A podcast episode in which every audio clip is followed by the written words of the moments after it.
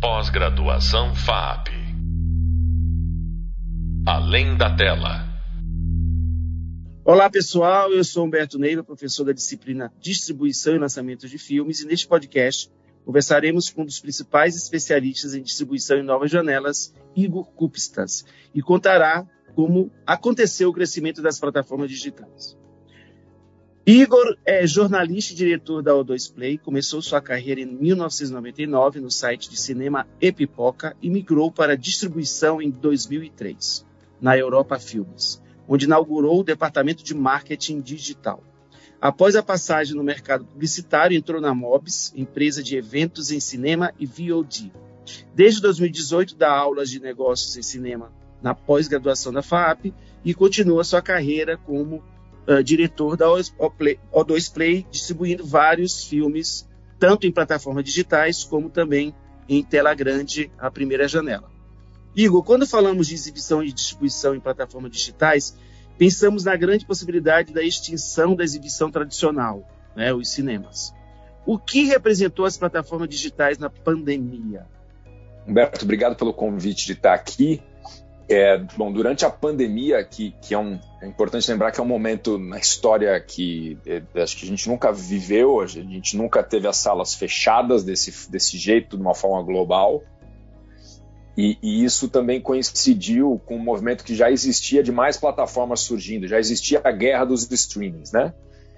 Então, o, o que a gente teve foi, a gente acelerou, né? Pisamos no acelerador das mudanças é, é, as plataformas que tinham planos de, de expansão, que tinham uma estratégia, foram mais agressivas, porque viram uma oportunidade de, de, de, de conquistar mais clientes, e ao mesmo tempo que os cinemas tiveram um período muito, muito, muito, muito complicado, quedas de 80%, 90%, um, salas fechadas, salas que faliram, mas, mas eu fico muito feliz também de ver, depois de dois anos e pouco, que na verdade muitas salas permanecem.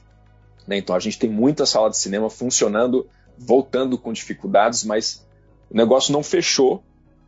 E você tem fenômenos. Você tem filmes que fazem 17 milhões de ingressos no Brasil. Você tem filmes que fazem 10 milhões de ingressos. Tem filme brasileiro fazendo meio milhão de ingressos. Então, é, é, seria um exagero e, e, até uma burrice dizer que é acabou o cinema ou que essa janela fechou. Isso não acontece, não vai acontecer, na minha opinião, mas mudou. Né? A gente perdeu um pouco o hábito do cinema. Os, o, os grandes blockbusters é que têm tido alguma performance e os filmes mais independentes têm suado muito a camisa para ter algum resultado. Enquanto que, de fato, assim, em 2021, todo o digital cresceu, seja no licenciamento para plataformas de assinatura, seja mais pessoas alugando filmes, seja procurando o YouTube, seja procurando o TikTok, quer dizer, não falando só de filmes, mas falando de, de pisada digital, né, de ambiente digital, tudo cresceu. E acho que agora a gente vive um pouco a ressaca disso também, né? Então, as próprias plataformas também, depois de um crescimento muito acelerado, existe uma crise também, né? Você vê as ações da Netflix caindo em valor, você vê alguns streamings uh, já tem, que mal nasceram sendo reinventados, então, essa é uma conversa que está em andamento, pleno andamento, Humberto. É, me diz uma coisa, Igor. Assim, você acabou de falar né, que algumas ações estão caindo é, das, da, da, Netflix. Agora, eu queria saber uma outra questão. Por exemplo, quando o filme estreia é, na primeira janela, né, que a gente chama o cinema, e depois a plataforma, ele tem é, e potencializa o poder de negócio do filme quando ele tem é lançado antes na plataforma cinema e depois vai para as plataformas digitais? Eu acho que isso acontece, acontece muito ainda. É, eu acho que a janela do cinema é, é importante para a cadeia de negócios em várias instâncias. Então, assim, para um filme um, de arte grande, para um filme de arte que, que tentou passagem em Cannes, que tentou passagem em Veneza, que, que fez o circuito de festivais internacionais e nacionais, que quer o Oscar. É, é, a gente também não, não pode esquecer que o próprio Festival de Cannes foi virtual, né, ano passado. né? E, e isso prejudica, né? Quer dizer, você streamings que queriam passar por esses festivais decidiram não participar desses festivais pela ausência da grande janela. Então, isso já, já para mim já foi um sinal, assim, quer dizer, você a, a, a, Netflix tinha filmes que claramente eles queriam que, que tivesse uma janela em Veneza, tivesse uma janela em Cannes. Em Cannes até tem uma rejeição maior por eles, né? Mas assim, eles não conseguiram passar por alguns festivais e isso prejudicou a marca do filme, prejudicou o buzz do filme. Né? Agora, falando, falando de filmes mais próximos aqui da gente, os filmes independentes, os filmes brasileiros, é, é, eu acho que a gente teve um, vários cenários. Eu acho que a gente teve alguns filmes que tiveram um lançamento curto em cinema e que ganham espaço na imprensa por isso, e que ganham mídia, e que, portanto, podem ter uma performance melhor. Mas eu também acho que hoje tem alguns filmes brasileiros que têm tido uma performance tão ruim em sala de cinema, tá tão difícil esse lançamento, que, que se esse filme já tem um licenciamento, já tem uma segunda janela, uma terceira janela, tá ficando mais, mais do dia a dia o distribuidor e o produtor decidirem que a primeira janela seja o digital direto, que era uma coisa que não acontecia tanto antes. Eu acho que isso também mudou um pouco durante a pandemia, sabe? Entendi. Uh, mas você acha assim, se o filme for tiver uma performance bem no, no, no cinema, uh, ele tiver uma bilheteria boa, ele tiver uma repercussão boa de mídia, isso influencia no, na hora da venda para a plataforma, ou seja, ele ganha mais poder de negociação? Sem dúvida, ganha muito. É que muitas vezes esses acordos já foram até feitos antes do lançamento. Né? Então, assim, é, é, claro que às vezes esse acordo pode ser feito com uma cláusula que condicione um pagamento maior pelo sucesso em cinema. Então, esse, esse é um tipo de estrutura que acontece no mercado. Mas é uma estrutura que está ficando até um pouco antiquada, eu diria, porque é, uh, se você. Vamos pegar aquele nosso exemplo que até isso a gente sofreu com a pandemia, né? Coitado. Quer dizer, o Paulo Gustavo, que era o maior sucesso, o maior exemplo de sucesso do cinema brasileiro, que infelizmente faleceu de Covid durante a pandemia. É, é, quanto mais ingresso ele vendia no cinema, mais ele tinha de licença depois. É um acordo, né? É, é um modelo de acordo. Mas para um filme que, que não tem o, o push, né, não tem esse, esse poder de, de público, de venda de ingresso, é, mas que às vezes é aquele filme que hoje em dia a gente já fala assim, é perfeito para o streaming. É algo que vai é. explodir no streaming. É, o distribuidor já não quer um tipo de acordo desse, eu quero uma licença maior de, de saída. Porque eu sei que esse filme tem um perfil que para a tua plataforma pode ser maravilhoso e que no cinema não vai ter um milhão de ingressos. Então, como é que eu vou condicionar o sucesso do cinema a uma licença maior se, se todo o mercado me diz que no cinema esse filme não explode mais? A gente teve muitas comédias brasileiras que há anos atrás faziam facilmente um milhão de ingressos e que hoje fazem 100 mil ingressos. É, é cara, redimensionou em 10 o negócio, entendeu? Então, então essa é uma conversa, de novo, também muito em andamento assim.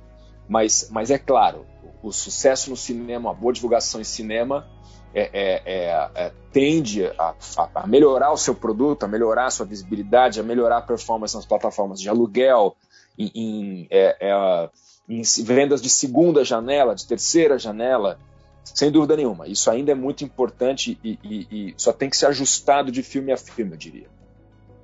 Você lança na O2 Play, por exemplo, alguns filmes é, com mais ou menos dois, duas semanas antes de ir para a plataforma, né? Ou uma, depende muito de como é o acordo. E aí, mas você gosta de passar um, né, na plataforma grande, né, desculpa, na janela grande que é o cinema, e depois você vai é, para a plataforma. É, essa estratégia, né, que você utiliza, eu acho que é uma estratégia única da O2 Play, né, de fazer essa questão de ficar duas semaninhas no cinema, isso tem funcionado? Como é que está sendo para você? É uma experiência que deu certo? De novo, caso a caso, assim, a gente teve alguns filmes que, que, que apesar dessa janela curta, tiveram uma performance muito boa nos cinemas de arte, né? Então a gente nunca teve um grande filme comercial nesse modelo, até porque eu acredito que os grandes filmes comerciais é, tendem a deveriam preservar uma janela maior para os cinemas, porque se ele faz muito dinheiro no cinema, né, o Homem-Aranha não tem que estar tá em duas semanas na plataforma, porque né, o filme está lá lotando sala, arrebentando de ganhar dinheiro. Agora, o Almodóvar, é, que tem um público cativo, que a gente estava ali em janeiro, fevereiro, ainda saindo do, do, pior momento dessa pandemia, ainda incerto de se o seu público voltava ou não, eu acho que funcionou bem, acho que teve um resultado bom. Eu vi muito exibidor muito contente com o que ele fez, né, de, de primeiro final de semana, de segundo final de semana. E aí que entra também a coisa, Humberto, assim, da, da, da preferência do consumidor, porque muita gente foi ver o filme, foi ver Almodóvar, foi ver Drive My Car, que foi um filme da MUBI que a gente também lançou com uma estratégia parecida, na terceira semana, na quarta semana, na quinta semana. Quer dizer, não é porque o filme está online, não é porque o filme está no seu celular, que o cinema também não tem ainda aquela magia, aquela tela grande, aquele espaço que o cinéfilo prefere assistir. Né? Então, eu acho que seria uma, é uma mentalidade errada de que só porque um filme já está disponível numa janela que as pessoas não querem nunca mais assistir na outra. É lógico que, que a exclusividade do cinema é algo super importante e eu acho que os filmes mais comerciais devem preservar janelas maiores. Agora, para outros filmes, como a gente tem feito como a gente defende, como a gente enxerga, pode ser diferente, pode ser um pouco mais curto. E, e, tem filmes que funcionam muito bem e tem muitos filmes que também não funcionam e, e às vezes não funcionam até no digital é, é, é, assim, a gente também está inundado de conteúdo, né? Então, é, é, todo distribuidor hoje tem que ter isso em mente, todo produtor tem que ter isso em mente. É, é, é muito difícil encontrar o público. É, difícil mesmo, porque o número de filmes sendo lançados, seja na plataforma digital, seja no cinema, é um número absurdo, né? Quer dizer, e a gente não tem cinemas suficientes para absorver toda essa produção, né? E me diz uma coisa, você entrando um pouco só no lançamento da plataforma digital, é, não esquece, vamos esquecer agora a janela. Então você tem um filme que é quais são as características que você acha que tem que ter um filme para ir diretamente para a plataforma digital uh, e como é que esse desenvolvimento aí se dá? Maravilha. Assim, é, a gente. É, é, essa é a pergunta de um milhão de dólares também, né? Quer dizer, é, é muito. É, é, a, a, gente, é, o tipo de pergunta que a gente se faz a cada projeto. Então, assim, a O2 Play tenta. Apesar da gente ter alguns padrões de lançamento, a, a, a, gente também evita automaticamente encaixar qualquer filme em qualquer padrão nosso. A gente tenta entender um pouco o filme a filme. Para esse filme o que é melhor, para aquele filme o que é melhor. Isso parte do ponto de vista de assistir o filme e ter uma temperatura do mercado. É, durante a pandemia, por exemplo, nós lançamos um filme chamado Nas Mãos de Quem Me Leva, que é um drama que, que um drama independente que, que não tinha um, um elenco de, de grande destaque, não tinha assim uma pessoa muito famosa. Um, era a primeira era o primeiro trabalho de, de, de direção. É, e, e, e, não tinha cine que era uma coisa que nos obriga a lançar na janela cinema. E a gente ainda estava no meio da pandemia num momento meio pesado foi uma conversa com o produtor do filme falou assim olha a gente consegue com um orçamento pequeno ter imprensa é, mandar para os críticos fazer uma cabine colocar nas plataformas de aluguel e eu já tinha conseguido uma proposta de licenciamento do Telecine para a segunda janela. Então, para esse filme, fez todo sentido a gente usar as plataformas de aluguel como primeira janela e o licenciamento para o Telecine como uma segunda janela. Eu, eventualmente, no momento atual, talvez, eu pudesse colocar ele em uma, duas salas, fazer uma ativação pequena, em alguns cinemas que querem também um filme diferente, algo mais exclusivo, tudo isso tem custo para o projeto, né? Então também tem que ser um jogo muito acordado com o produtor, que no caso é, é, também tinha um interesse em ter o maior retorno possível financeiro. Então esse foi um filme que para nós fez sentido seguir esse tipo de estratégia. Ah, ah, então, é, é, e algo que a gente também pensa muito na questão de dimensionar o lançamento para cinema é, é, é, entender que hoje, é, é, para as pessoas, está ainda mais distante a sala. Então, assim, o que é que efetivamente leva a pessoa à sala? Então, um filme como Drive My Car, mesmo a gente tendo uma janela curta, é um filme japonês que vinha numa crescente Então ele ganhou prêmio, ele, ele participou de Cannes, ele ganhou prêmio, ele, ele foi indicado ao Oscar, ele foi engariando uma repercussão, ele, as críticas eram sensacionais. E os fãs de cinema começaram a nos procurar nas redes sociais. Isso foi muito legal, porque elas meio que identificam que a O2 Play acabou virando a empresa que faz muito desses lançamentos. Ah, colocou o filme da Netflix, colocou o filme da MUBI, os caras começaram a marcar gente, ó, dois play, lança esse filme, lança esse filme em cinema, eu quero ver esse filme. Eu falei, cara, legal, vamos entender o que, que a gente consegue fazer, né?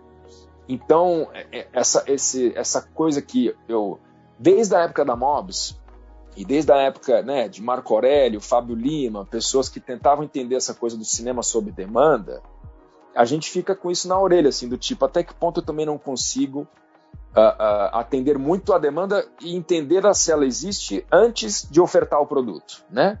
E para o Drive My Car isso aconteceu, assim, é, é, é, quando eu vi o um número bom do Almodóvar em janeiro, fevereiro, e vi que existia uma demanda nas redes sociais por um filme que vinha sendo muito elogiado, falei, gente, pelo amor de Deus, vamos colocar esse negócio no cinema, porque as pessoas querem ver no cinema. E, e foi um risco para nós, porque sempre tem uma questão financeira, e eu olhava e falei, gente, esse é um filme japonês de três horas, dramão, e pegou, funcionou. Quer dizer, deu um resultado, foi, foi um resultado positivo para a gente, foi um resultado positivo para os cinemas. É, é, então, é, para esse filme funcionou dessa forma. Para outros filmes que, que não têm essa qualidade, de que a gente acredite que existe um público que possa querer vê-lo no cinema, muitas vezes vem mais fácil de um filme que vem de fora, né? É, eu preciso gastar muito dinheiro para fazer um filme brasileiro conhecido e ter um, um desejo de assistir nas salas. Então, Medida Provisória, por exemplo, que é um filme que tinha no tema uma questão de, de o tema mobilizou as pessoas. A questão racial muito em debate. O Lázaro sendo um grande embaixador do negócio o filme conseguiu se colocar com uma campanha como eu preciso assistir, eu preciso assistir o quanto antes, eu tenho que fazer parte desse movimento. Marighella, num caminho muito similar também. Quer dizer, esse, esse movimento ativista, esse movimento de, de fazer parte a algo, pertencer a algo. Filmes que têm isso, tem espaço garantido na sala de cinema. Mas isso, isso às vezes vai além do roteiro, isso vai ser uma questão socioeconômico, política, do talento também tem seu preço, né? Não é fácil de fazer isso. Então, é muito difícil você querer só com dinheiro transformar um filme em algo comercial. Isso não existe.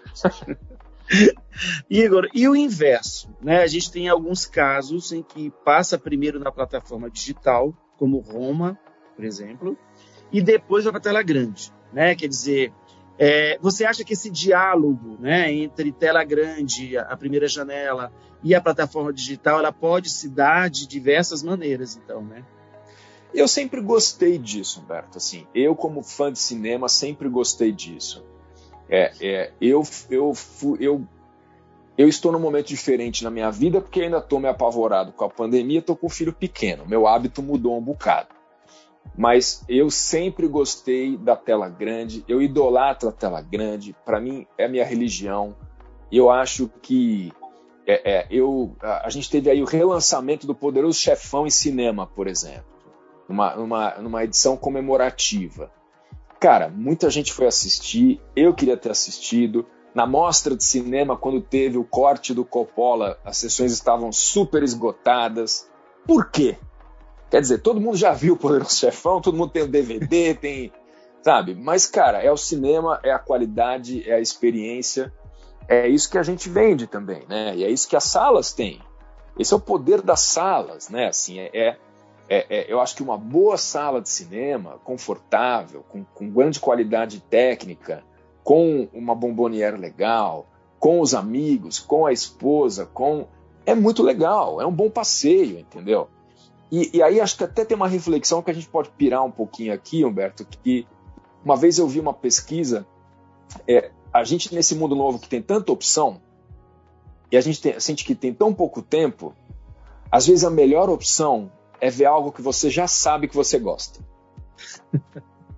Então, assim, rever o melhor filme de todos os tempos, às vezes é melhor do que ver um filme ruim, entendeu? Então eu vou no cinema ver o Poderoso Chefão, eu vou no cinema ver Star Wars, eu vou no cinema ver Roma, entendeu? Por que não ver um filme mais de uma vez? Por que não ver em experiências diferentes? Porque eu quero ver Cidade de Deus na tela de cinema de novo, entendeu? Por que não provocar isso? Eu acho ótimo, acho muito bom.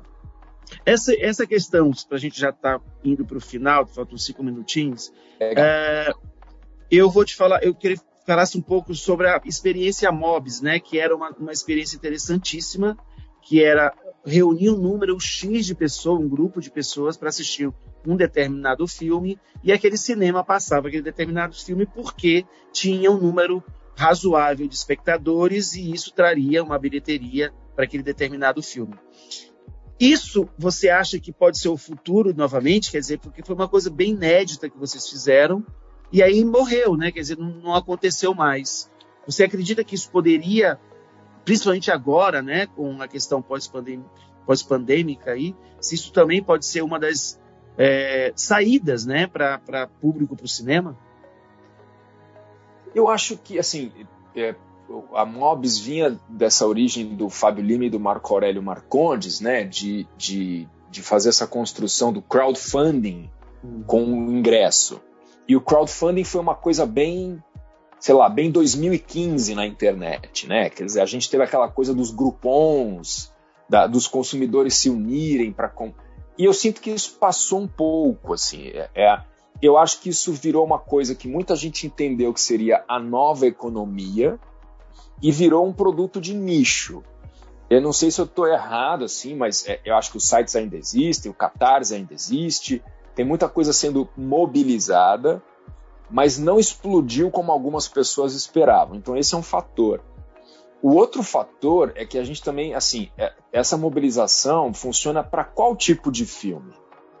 Porque também é, isso volta para o meu primeiro argumento anterior, quer dizer, um filme que não tem campanha, um filme que não tem desejo de ver na tela, não vai mobilizar pessoas para fazerem uma sessão especial. Então, o produto ainda precisa ter a, a, a capacidade de mobilizar. Ou a campanha desse produto precisa ter essa capacidade. E aí a gente entra numa outra questão que é comercial.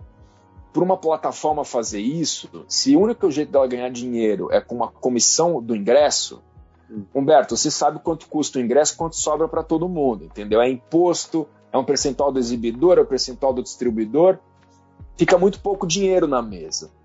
Eu acredito que isso pudesse ser sim uma ferramenta muito legal, se talvez o próprio exibidor fizesse.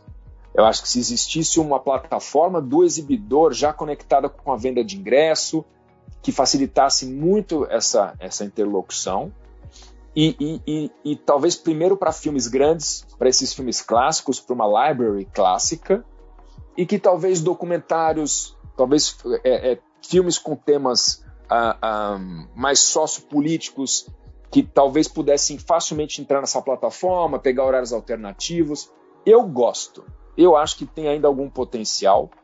Não, não acho que é o futuro do cinema, mas eu acho que poderia ser sim um, uma, uma renda complementar, um horários alternativos, mas eu acho que se, eu acho que funciona como negócio se o exibidor pegar para si.